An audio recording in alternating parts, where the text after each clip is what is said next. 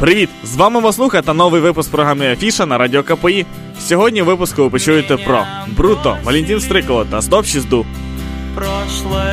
осенью 21 грудня гурт Валентин Стрикало виступить в столичному клубі Атос, колишня юність. Музиканти представлять роботи з альбомів «Смирійся, розслабся» і час чого-то большого. Знову і знову ми будемо слухати найкращі композиції колективу, які легко підкрили публіку країн СНД. Так просто і жваво спілкуватися з публікою вміють тільки Валентин Стрикало. Отже, 21 грудня в клубі Атос концерт групи Валентин Стрикало.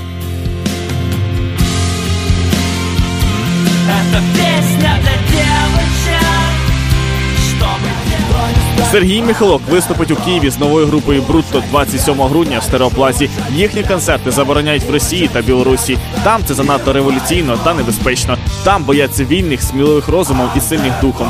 Будуть хіти з альбому Underdog і кращі бойовики ляпісів. Брутто це логічне і пряме продовження легко впізнаваного стилю Ляпіса Трубецького останніх років. Виступ Брутто це більше ніж просто концерт. Отже, група Брутто 27 грудня в Stereo Plaza.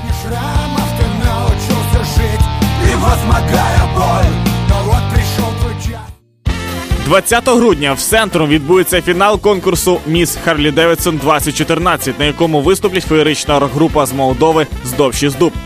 Вибирати переможницю будуть українські селебріті та відомі байкери на чолі з лідером рок-гурту Воплі Відоплясова Олегом Скрипкою. Конкурс проведе відомий рок-музикант і фронтмен гурту O.Torvald Женя Галич.